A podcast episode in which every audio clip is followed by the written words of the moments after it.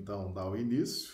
Boa noite aos nossos amigos, todos aqui já reunidos, né? Vamos dar início aqui então à nossa live. Vamos ver aqui como é que está o, o retorno, perfeito. Muito bem, então vamos aí agora em frente, né? O nosso cordial boa noite a todos.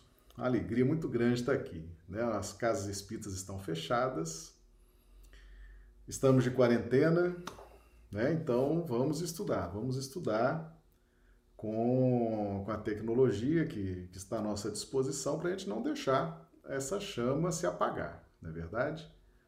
Vamos estar sempre aí, então, aproveitando esse tempo para estar aí estudando.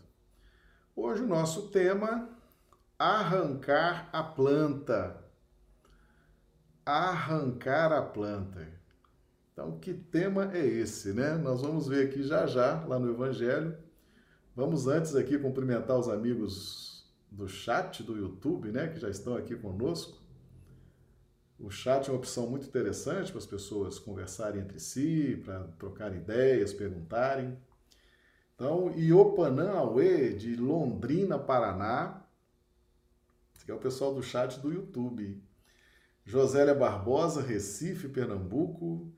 Dio Bezerra, de Manaus, Amazonas. Paulo Torinho, de Curitiba, Paraná, da Abrame, Associação Brasileira dos Magistrados Espíritas. Um grande abraço a todos da Abrame.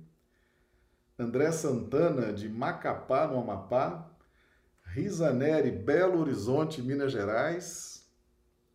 Clodomiro Nascimento, Rio Branco, Acre, nosso amigo Clodomiro. Ranulfo Alves, Londrina, Paraná. Ilse Bentes, Rio Branco, Acre. Isaura Catori, Londrina, Paraná. Valdirene, de Ivaiporã, Paraná. Warne, Teresina, Piauí. Antônio Sampaio, Rio Branco, Acre. Keile, Mato Grosso, Keile de Mato Grosso, seja bem-vinda, Keile. Silvânia de Rio Branco, Acre. Então, os amigos do chat, por gentileza, coloquem aqui como é que estão recebendo o som, a imagem, que aí, se for o caso, a gente faz ainda algum ajuste, tá? Para a gente dar início aqui definitivamente aos nossos estudos. Lembrando que nós estamos fazendo a, a transmissão simultaneamente, YouTube e Facebook ok? A Regina Teixeira também chegando, Rio Branco Acre, Antônio Sampaio já deu aqui o tudo ok. Chegando também a Maria do Socorro Dávila, de Rio Branco Acre. A Josélia Barbosa, que também dando retorno, tudo ok. O pessoal já viu que está o Brasil todo representado aqui, né? De norte a sul, leste a oeste. E de vez em quando entra aqui no chat alguém de outros países. Já entrou gente do Japão, da Argentina, da América. Tá? Muito bem, então vamos, vamos dar início, vamos dar início aos nossos trabalhos dessa noite. E nós vamos falar hoje de arrancar a planta. Bem, meus amigos, a... nós estamos, temos trabalhado muito o... a carta de Paulo aos Romanos, 12, 2. E não sede conformados com este mundo, mas sede transformados pela renovação do vosso entendimento para que experimenteis qual seja a boa, agradável e perfeita vontade de Deus. Cumprimentando aqui também o Renato Rocha, o pessoal que está no Facebook, sejam bem-vindos. Então vejam bem, meus amigos, não sede conformados com este mundo. O que, que Paulo está nos ensinando?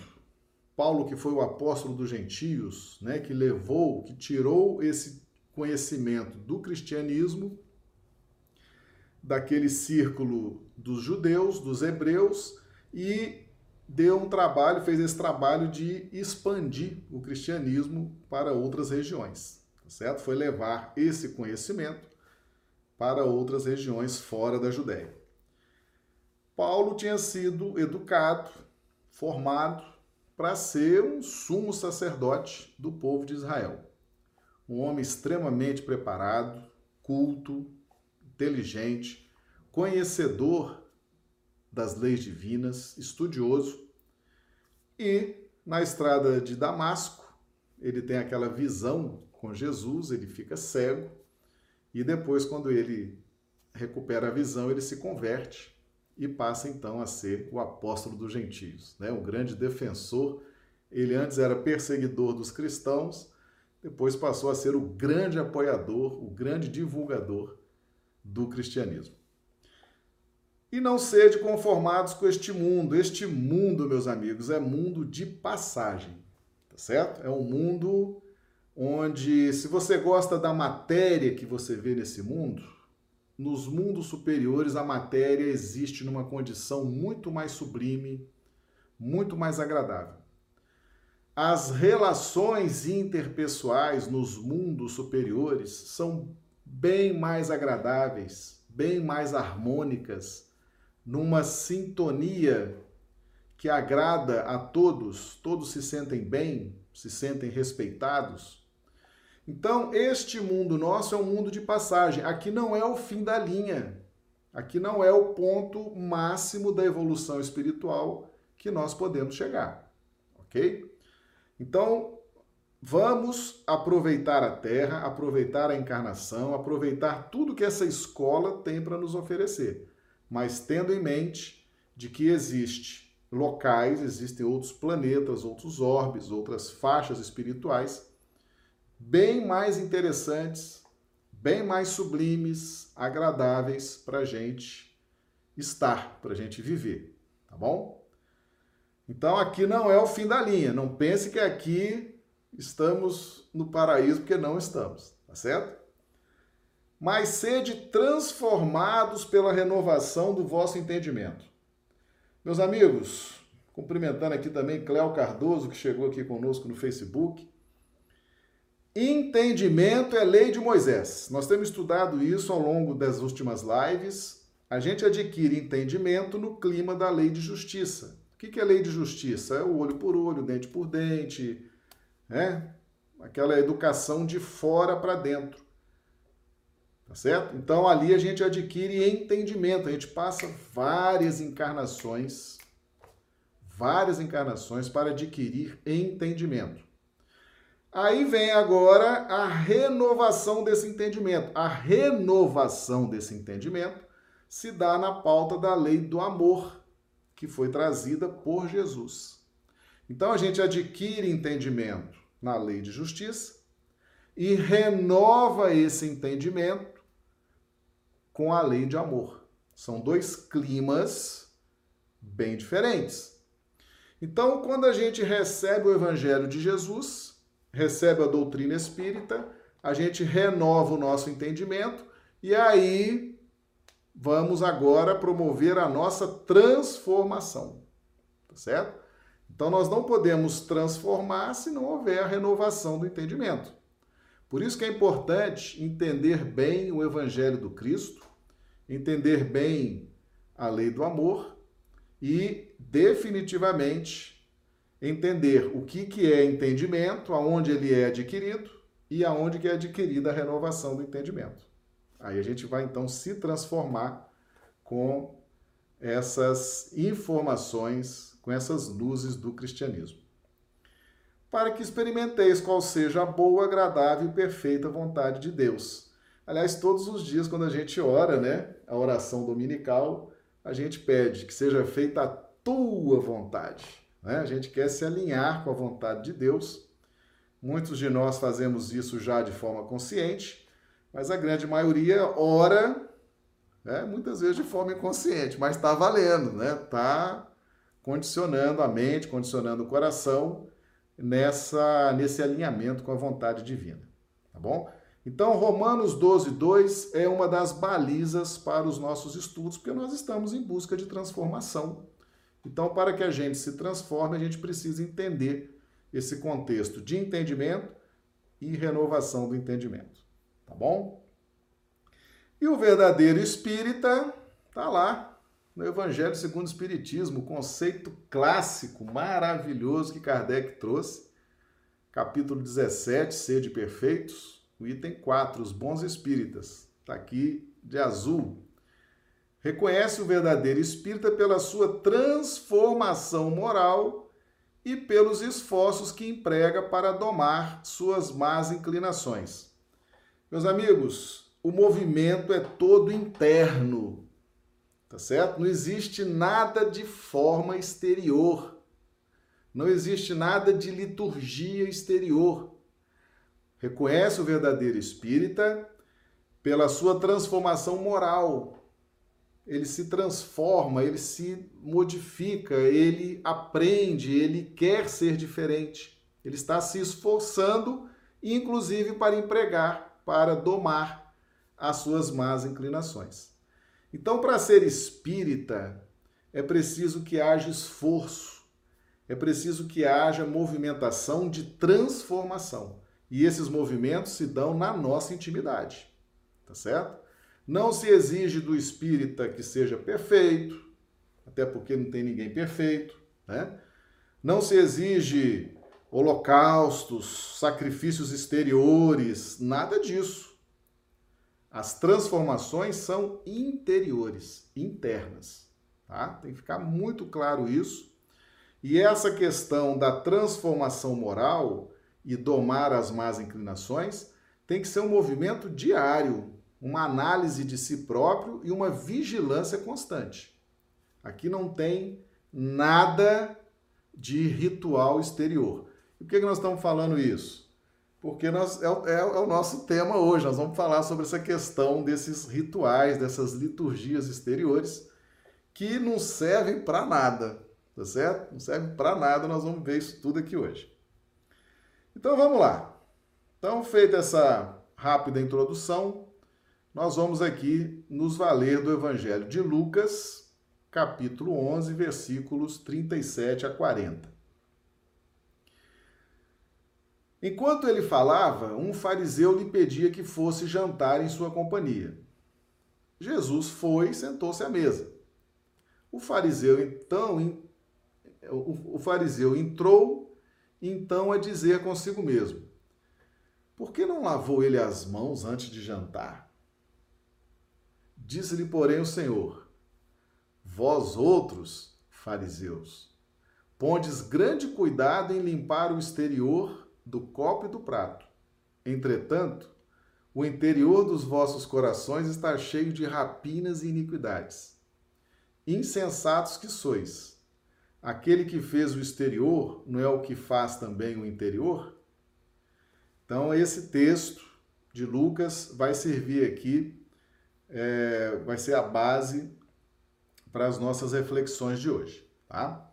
Então veja bem o que, que Kardec nos traz no capítulo, no capítulo 8, Bem-aventurados os puros de coração, verdadeira pureza, mãos lavadas. Os judeus haviam desprezado os verdadeiros mandamentos de Deus para se aferrarem à prática dos regulamentos que os homens tinham estatuído. E a rígida observância desses regulamentos faziam casos de consciência.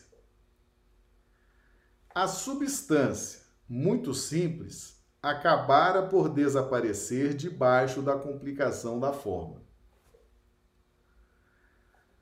Como fosse muito mais fácil praticar atos exteriores do que se reformar moralmente, lavar as mãos do que expurgar o coração, iludiram-se a si próprios os homens, tendo-se como kits para com Deus, por se conformarem com aquelas práticas, conservando-se tais quais eram, visto se lhes ter ensinado que Deus não exigia mais do que isso. Daí o haver dito o profeta: É em vão que este povo me honra de lábios, ensinando máximas e ordenações humanas. Meus amigos, os judeus haviam desprezado os verdadeiros mandamentos de Deus para se aferrarem à prática dos regulamentos que os homens tinham estatuído. O que, que aconteceu aqui e nós estamos estudando a trajetória dos exilados de Capela. Nós temos quatro grupamentos, né?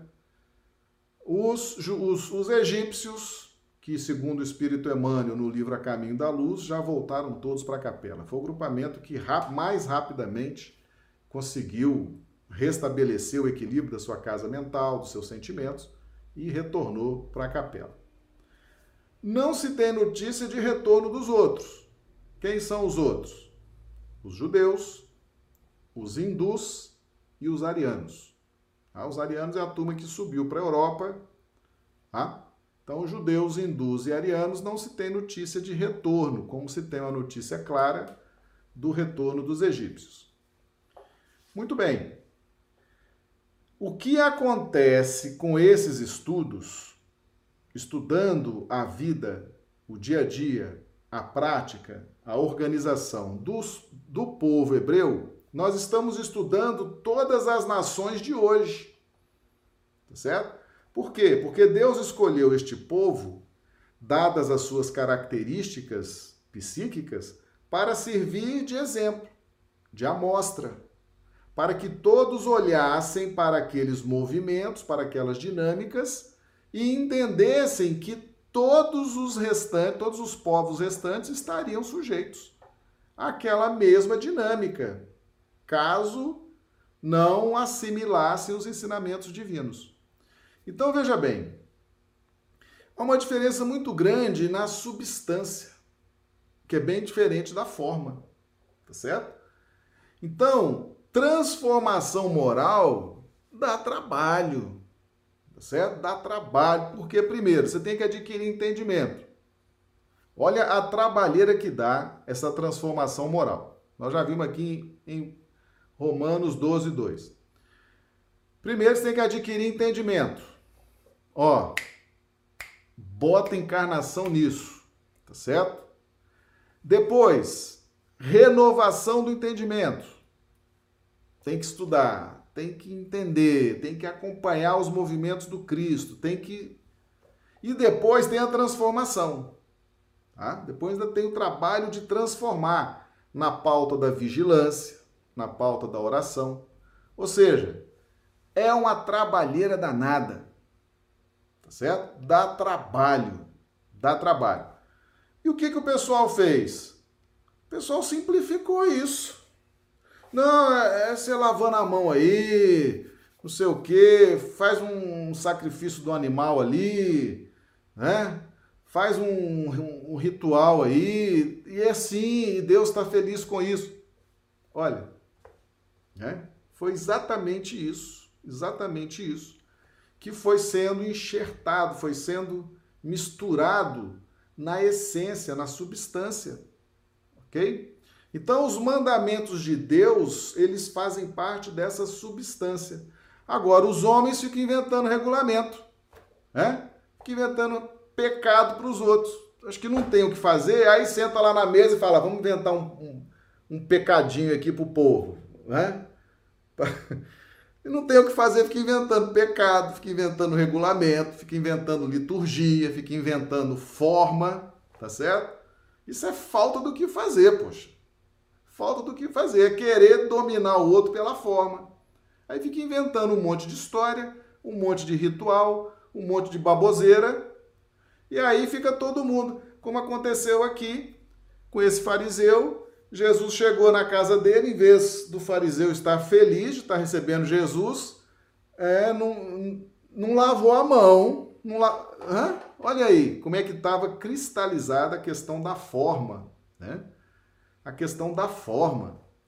Isso aí, meus amigos, isso aí é um movimento, tá certo? Antigo, antigo no campo das religiões. O pessoal fica inventando liturgias, entradas triunfais, e liturgia para isso, e solenidade para aquilo, e regulamento para isso, e manual para aquilo, né? Fica todo mundo querendo dar pitaco querendo escrever alguma coisa, querendo e transforma a essência em algo muito imperceptível. Fica todo mundo preocupado com a forma e deixando de viver a essência, certo? Então isso aí é um problema, é um problema. Por isso que Kardec trouxe esse conceito que é extraordinário, que aqui não tem liturgia nenhuma. Reconhece o verdadeiro espírita pela sua transformação moral e pelos esforços que emprega para domar suas inclinações más. Aqui não tem liturgia externa nenhuma, tá certo? Aqui não tem que lavar a mão, aqui não tem que entrar assim, sair assado, fazer assim, fazer assado, esse movimento, aquele outro. Isso tudo é baboseira, tá certo? Anota isso aí, isso tudo não serve para nada, tá? A dinâmica de transformação, ela é interna, ela é íntima. Por isso que Jesus falou lá, vocês estão muito preocupados com o que há de exterior. Vocês transformaram a substância, os mandamentos de Deus, a vontade de Deus, num código do que pode fazer, do que não pode fazer, do que como que entra, como que sai, como que sobe, como que desce. Pelo amor de Deus, né? E fica ensinando para o povo que é assim, que é com essas liturgias, que é com essas coisas que a pessoa vai se salvar, tá certo? É assim, fica ensinando essas coisas e depois é, fica aí. É, a pessoa recebe Jesus na casa e fica de olho se ele vai lavar a mão. Né? Convida para jantar e fica lá, e nem, nem lava a mão. Olha aí. Tá vendo?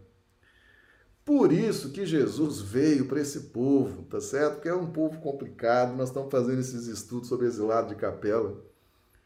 Complicação, né? Tinha que vir pessoalmente, realmente, é, realmente ensinar, mostrar, tá certo? Trazer esses ensinamentos, muitas vezes ensinamentos duros, né?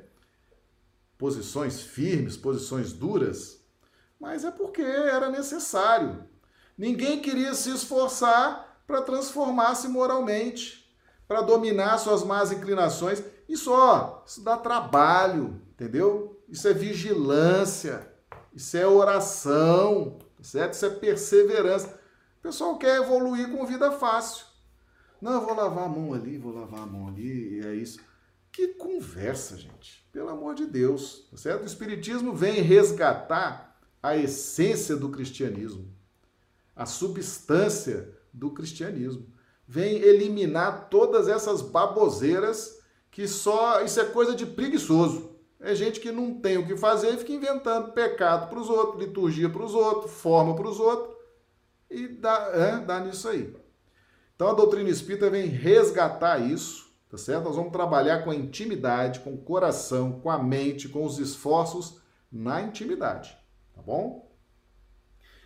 E é por isso que desde o Velho Testamento, aqui ó, na última frase, é em vão que esse povo me honra de lábios, ensinando máximas e ordenações humanas. Um tem uma ideia lá, põe lá no papel, ah, isso aqui é pecado. Ah, isso aqui é uma liturgia importante. Ah, isso aqui é um negócio.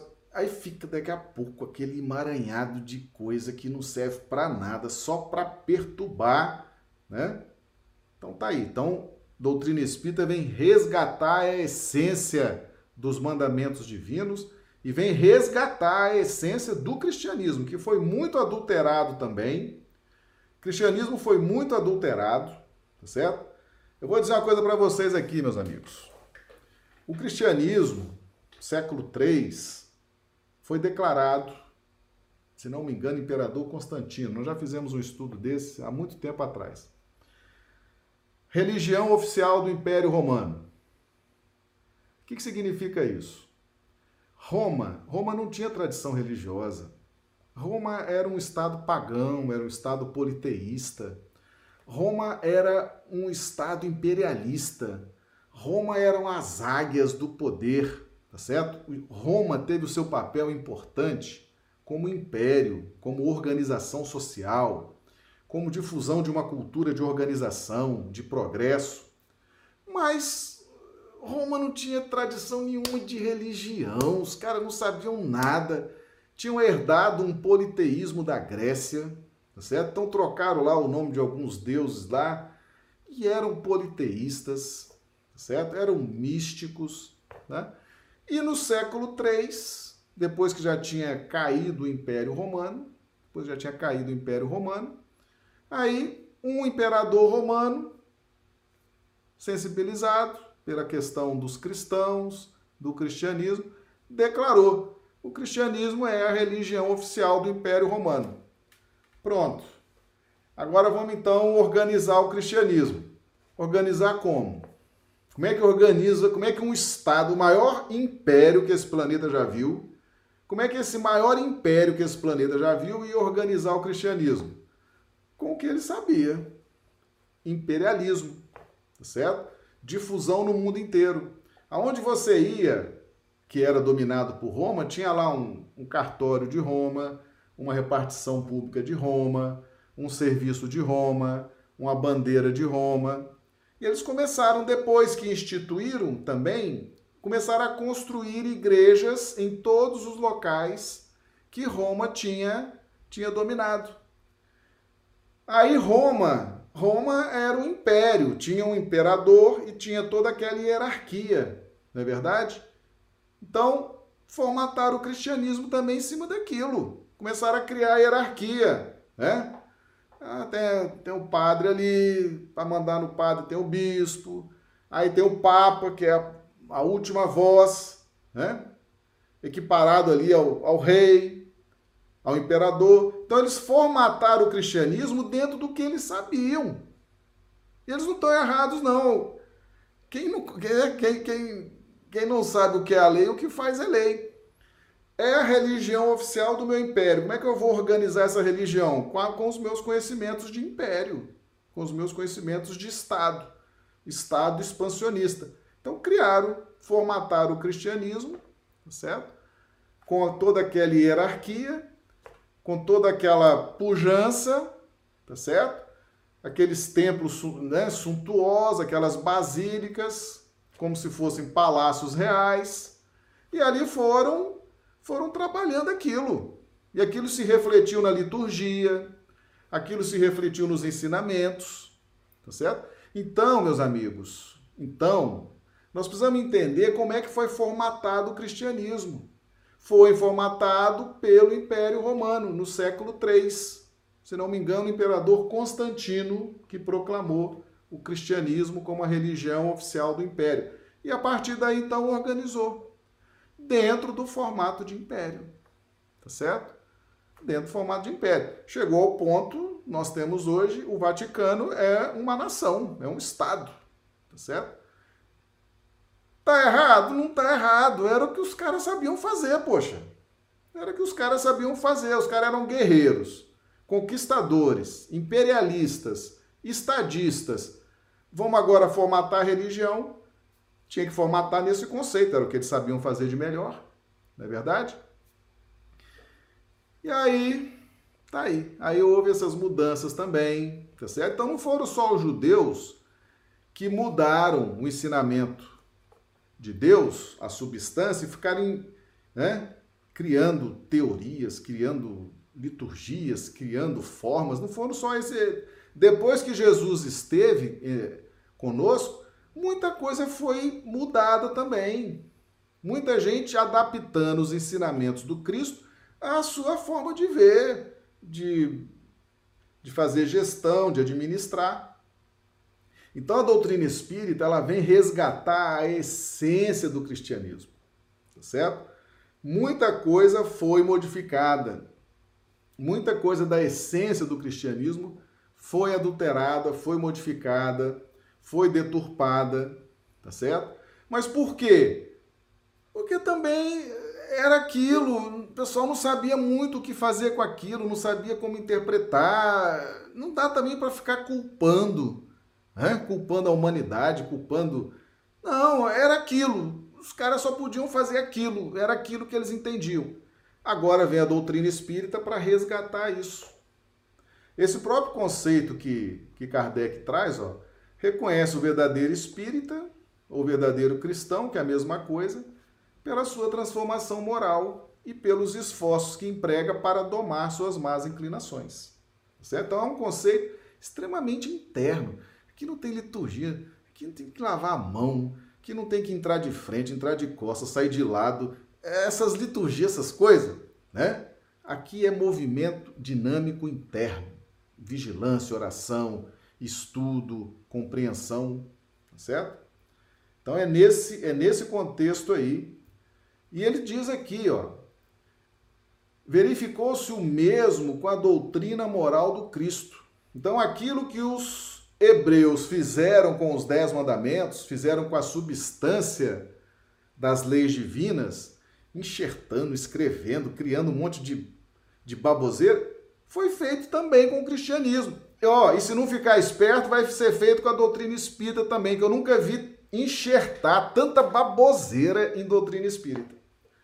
É autoajuda, é misticismo, é sei lá, é tanta coisa, né? Tanta coisa que é enxertada que é, é isso é histórico, tá certo? Por que, que a gente faz esses estudos? Para a gente entender. Aconteceu com Moisés, com os Dez Mandamentos, o pessoal ficou inventando um monte de liturgia, um monte de coisa. Fizeram com o Cristo também, tá certo? Mudaram muita coisa, inventaram muita coisa, muita cheia. E se não abrir o olho, vão fazer com a doutrina espírita também, tá certo? Então, é um movimento histórico e nós temos que estar atento é para a essência da coisa, é para a substância. É o que Kardec está dizendo aqui. Verificou-se o mesmo com a doutrina moral do Cristo, que acabou por ser atirada para segundo plano, donde resulta que muitos cristãos, a exemplo dos antigos judeus, consideram mais garantida a salvação por meio das práticas exteriores do que pelas da moral é liturgia para tanta coisa, tá certo? É cerimônia para tanta coisa. É a pessoa vai acreditando que aquilo, aquilo é que vai salvar, aquilo é que vai fazer a redenção. Isso, meus amigos, é histórico. O homem sempre buscou o caminho mais fácil. Esse negócio de transformação moral, domar más inclinações, é um caminho, ó, suar a camisa, tá certo? Vigilância, oração, meditação. Agora o pessoal quer coisa externa, né? Porque né, não sei o que, o externo aqui, lavar a mão ali, isso aqui. Aí, então vamos estar atento para isso, hein? Aqui está de azul. É a essas adições feitas pelos homens à lei de Deus que Jesus alude, quando diz: Arrancada será toda planta que meu Pai Celestial não plantou. É o título da nossa live de hoje, né? Arrancar a planta. Todas essas liturgias, toda essa baboseira, tudo isso que não serve para nada vai ser eliminado, vai ser limpo, vai ser saneado, tá certo? Tudo isso no tempo. É só a gente ir estudando, a gente ir compreendendo esses movimentos do Velho Testamento, do cristianismo, e se não ficar esperto, vai acontecer com a doutrina espírita também certo? Nós temos que estar muito vigilantes, os espíritas têm que estar muito bem orientados, muito tranquilos, para não deixar né, transviar, adulterar essa, essa, essa substância maravilhosa que é a doutrina espírita, explicando o cristianismo de uma forma tão detalhada, tão rica, certo? Então, tudo que os homens criaram e interferiram, tudo vai ser arrancado, tudo vai ser desfeito. E a gente está vendo muita coisa ser desfeita aí, tá certo? Esse Papa Francisco, por exemplo, o que esse homem está lutando para transformar a igreja, tá certo? É, isso é um missionário, hein? Esse homem está tá lutando, trabalhando, se esforçando para mudar. Está mudando, está mudando. E muita gente vai mudar muita coisa ainda por aí, tá certo? Por quê? Arrancada será toda a planta que meu Pai Celestial não plantou. Pronto. Vai, né? vai dizer para Deus, não, não é assim não. É? Deus está determinando, Jesus, governador espiritual, vai tudo ser arrancado. A verdade virá, virá o esclarecimento e todos vão compreender e vão naturalmente deixando para trás, vão se transformando, vão deixando para trás esses rituais que não servem para nada. Certo? Alguém um dia não tinha o que fazer, ficou inventando essas coisas, agora está aí. Todo mundo achando que é assim e não é. Tá bom? Então vamos estar atento a isso. Isso já aconteceu lá no Velho Testamento, no Antigo Testamento, o cristianismo e não vamos deixar acontecer com doutrina espírita não, OK? E prossegue aqui Kardec, sempre lúcido, né? Impressionante. O objetivo da religião é conduzir a Deus o homem. Ora, este não chega a Deus senão quando se torna perfeito. Olha que coisa simples. Né? Logo, toda religião que não torna melhor o homem não alcança o seu objetivo. Toda aquela em que o homem julgue poder apoiar-se para fazer o mal, ou é falsa, ou está falseada em seu princípio. Tal o resultado que dão as que, as em que a forma sobreleva ao fundo. Fica enchendo de liturgia, de cerimônia, sei o quê. Vai dar confusão, vai dar desvio. Nula é a crença na eficácia dos sinais exteriores, se não obsta a que se cometam assassínios, adultérios, expoliações, que se levantem calúnias, que se causem danos ao próximo, seja no que for. Semelhantes religiões fazem supersticiosos, hipócritas, fanáticos, não porém homens de bem. Não basta se tem as aparências da pureza. Acima de tudo é preciso ter a do coração. Tá aqui. Kardec, tá? Aí você fala assim: ah, mas por que que tá né, muita gente fanático, muita gente supersticioso? Tem um monte de gente supersticiosa. Supersticiosa com todo tipo de superstição. Muita gente fanática, todo tipo de fanatismo, fanatismo disso, fanatismo daquilo. Né? Hipocrisia. Por quê? Porque a forma dominou, as liturgias, né? As cerimônias mirabolantes dominaram e a essência não tem essência, não tem transformação moral, não tem domar as más inclinações. Não. É só forma, né? É só ah, não vai lavar a mão não para comer, não sei o quê, né? Forma, forma, forma que os homens não têm o que fazer, fica inventando pecado para os outros. fica inventando código para os outros cumprirem, fica inventando maldade para os outros. É isso, tá certo? É isso, foram inventando forma, liturgia, cerimônia, deu isso aí, ó, um monte de supersticioso, um monte de fanático, um monte de ateu.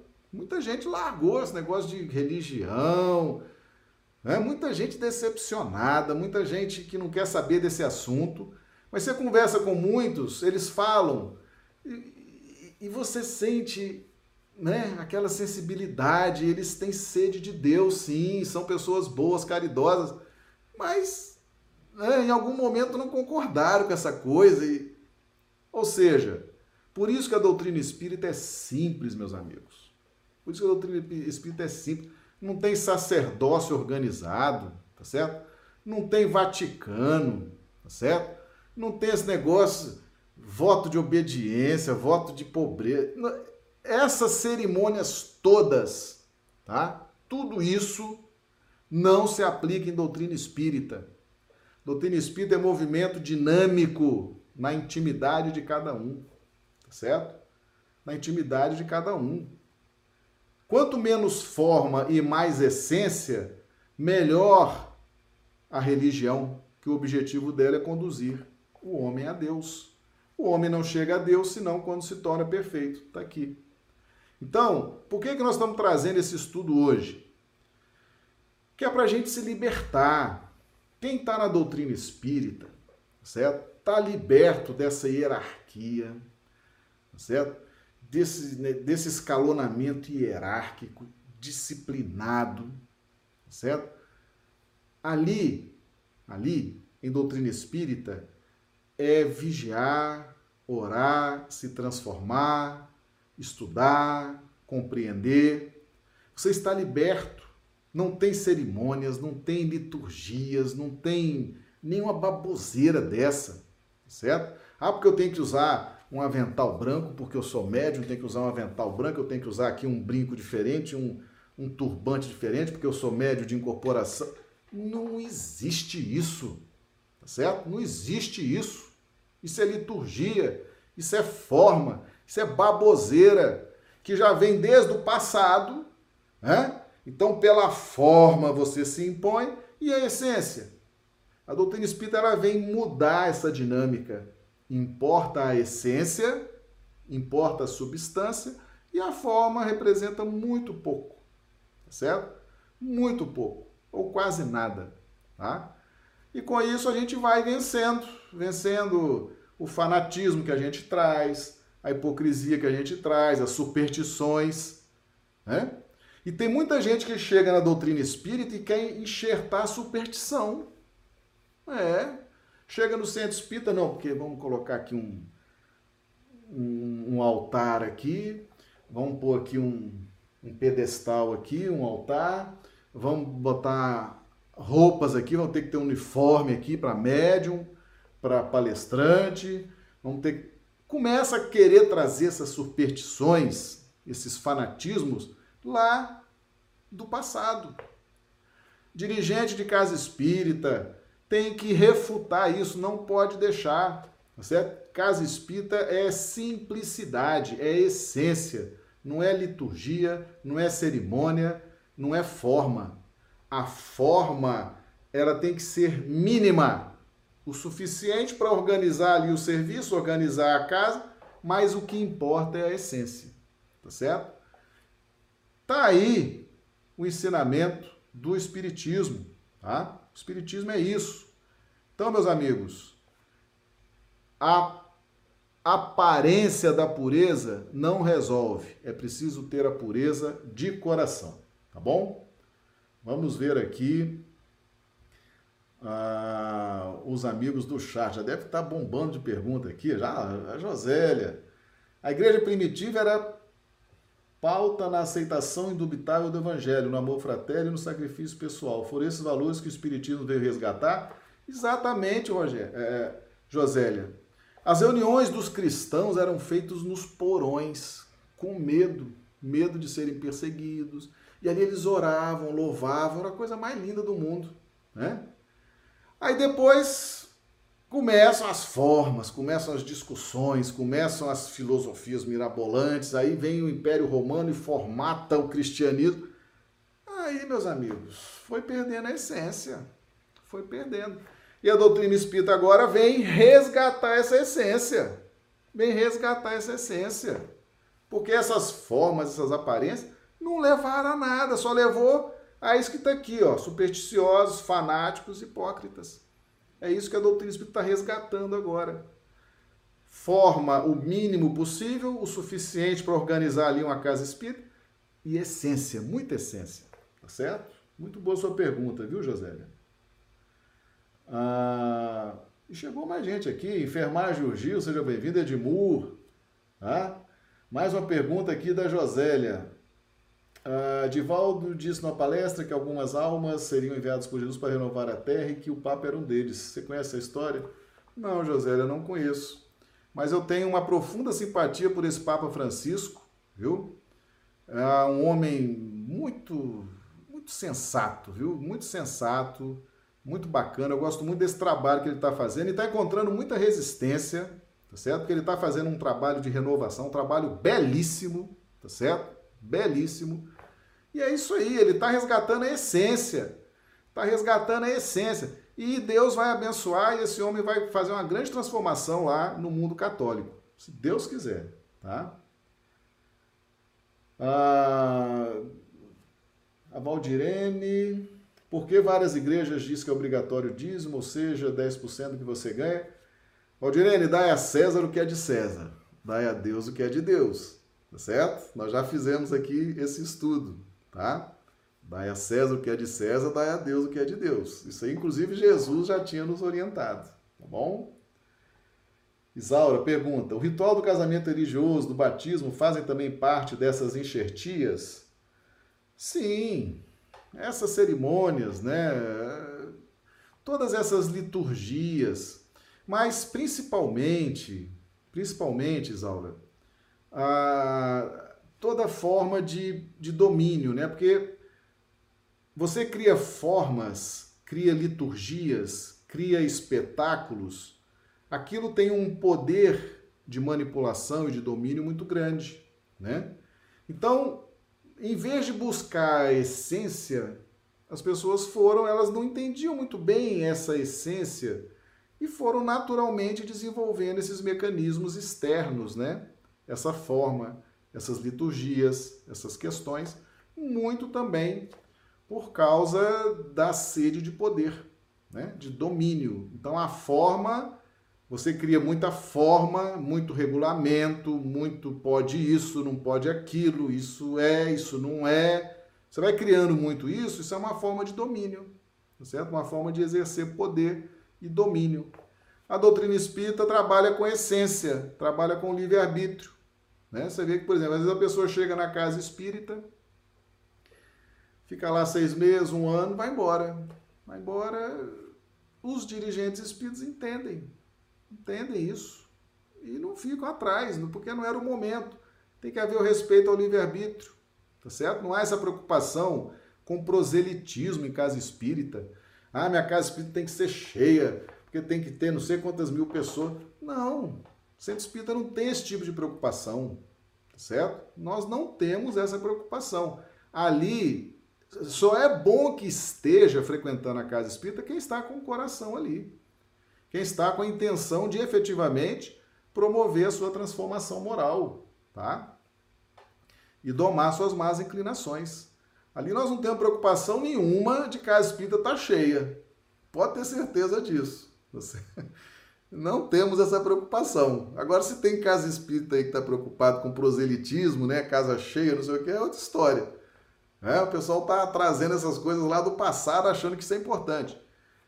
A principal obra que nós temos, que nós espíritas temos que fazer, é a obra da nossa própria transformação moral e domar nossas, nossas más inclinações, certo? Então nós vamos fazendo o nosso trabalho conosco, é a principal obra, é a nossa transformação moral, e naturalmente aquilo vai se irradiando, algumas pessoas que se identificarem com aquela proposta vão aderindo, né? Mas negócio de casa cheia, casa cheia, para mostrar que tem influência, que tem poder, a doutrina espírita não precisa disso não, tá certo? Muito boa sua pergunta também. A Geralda fazendo aqui, ó, tem um filme muito bom chamado Paulo, Apóstolo do Cristo. Mostra o cristianismo primitivo assistindo Telecine. Olha aí, boa, boa dica, viu, Geralda? Paulo, Apóstolo do Cristo. Tá? Pois é, meus amigos, tá vendo aí? O negócio é, é tenso, né? Vamos cumprimentar a turma do Facebook aqui, ó, Renato Rocha, Cléo Cardoso, Rosália Dara, né? A Rosália fez um comentário, na realidade nós trouxemos esses dogmas do nosso inconsciente, por isso que há bem pouco tempo, há uns 20 anos atrás, algumas casas espíritas que estabeleciam o uso de roupa branca, o que eu não entendo exatamente, né? A gente vem trazendo essas coisas. Vai inventando moda, é, vai trazendo coisa para casa espírita. Dirigente de casa espírita. Casa espírita é local de simplicidade, é local de essência, não é local de forma. Tá certo? A casa tem que ser limpa, bem pintada, bem organizada, uma casa cheirosinha, bonitinha para receber as pessoas. Mas nada de ficar inventando uniforme, tá certo? Inventando altar, inventando não sei o quê. Isso não é para casa espírita certo? Isso não é para casa. Casa espírita é simplicidade. Ali nós vamos trabalhar a essência, tá? Muito bom seu comentário, viu, Rosália? Gostei muito. Tá claro, meus amigos, como é que funciona a coisa? Pois é. Então é isso aí. Tá no Evangelho segundo o Espiritismo. Agora nós temos que entender e aplicar. E quem foi que escreveu tudo isso? Kardec. Né? Olha aí as luzes. Quando Jesus prometeu o Consolador, no Evangelho de João, ele falou: eu vos enviarei o Espírito de verdade, o Consolador, e ele vos dirá tudo que ouviu de mim. Certo? Cada vez que eu preparo uma live dessa, que eu estudo esses textos, medito sobre esses textos, me dá a impressão, sinceramente, de eu ver ali Jesus inspirando Kardec a escrever tudo isso. Tá certo? É como se Jesus estivesse ensinando tudo de novo por meio de Kardec. Essa é a impressão que eu tenho quando eu estou preparando as lives, porque é um negócio tão bem explicado, é um negócio que faz tanto sentido. Isso aqui é essa aí a nossa, a nossa live de hoje, nossos estudos de hoje. Tá? Nós estaremos aí nos reunindo ao longo da semana. Ah, nossas lives acontecem diariamente, todos os dias, às 21h30 horário de Brasília, 19h30 horário do Acre. E no sábado, 20 horas horário de Brasília e 18 horas horário do Acre, tá certo? Então nós agradecemos a todos vocês, desejamos a todos uma excelente noite. Pessoal do chat aí, avalie aí o nosso estudo, tá certo? Conteúdo, profundidade, didática, depois eu vou ler tudo, pessoal do Facebook, pessoal do YouTube, tá? Se não gostaram, diga, a gente corrige aquilo que tá que precisa ser corrigido.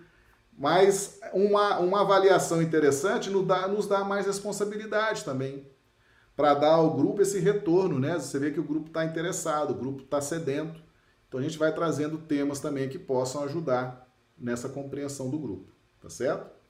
Então, meus amigos, que Jesus nos abençoe, nos dê uma excelente noite de sono, uma noite reparadora das nossas energias e amanhã estaremos aqui de volta. Muito obrigado, que Jesus nos abençoe.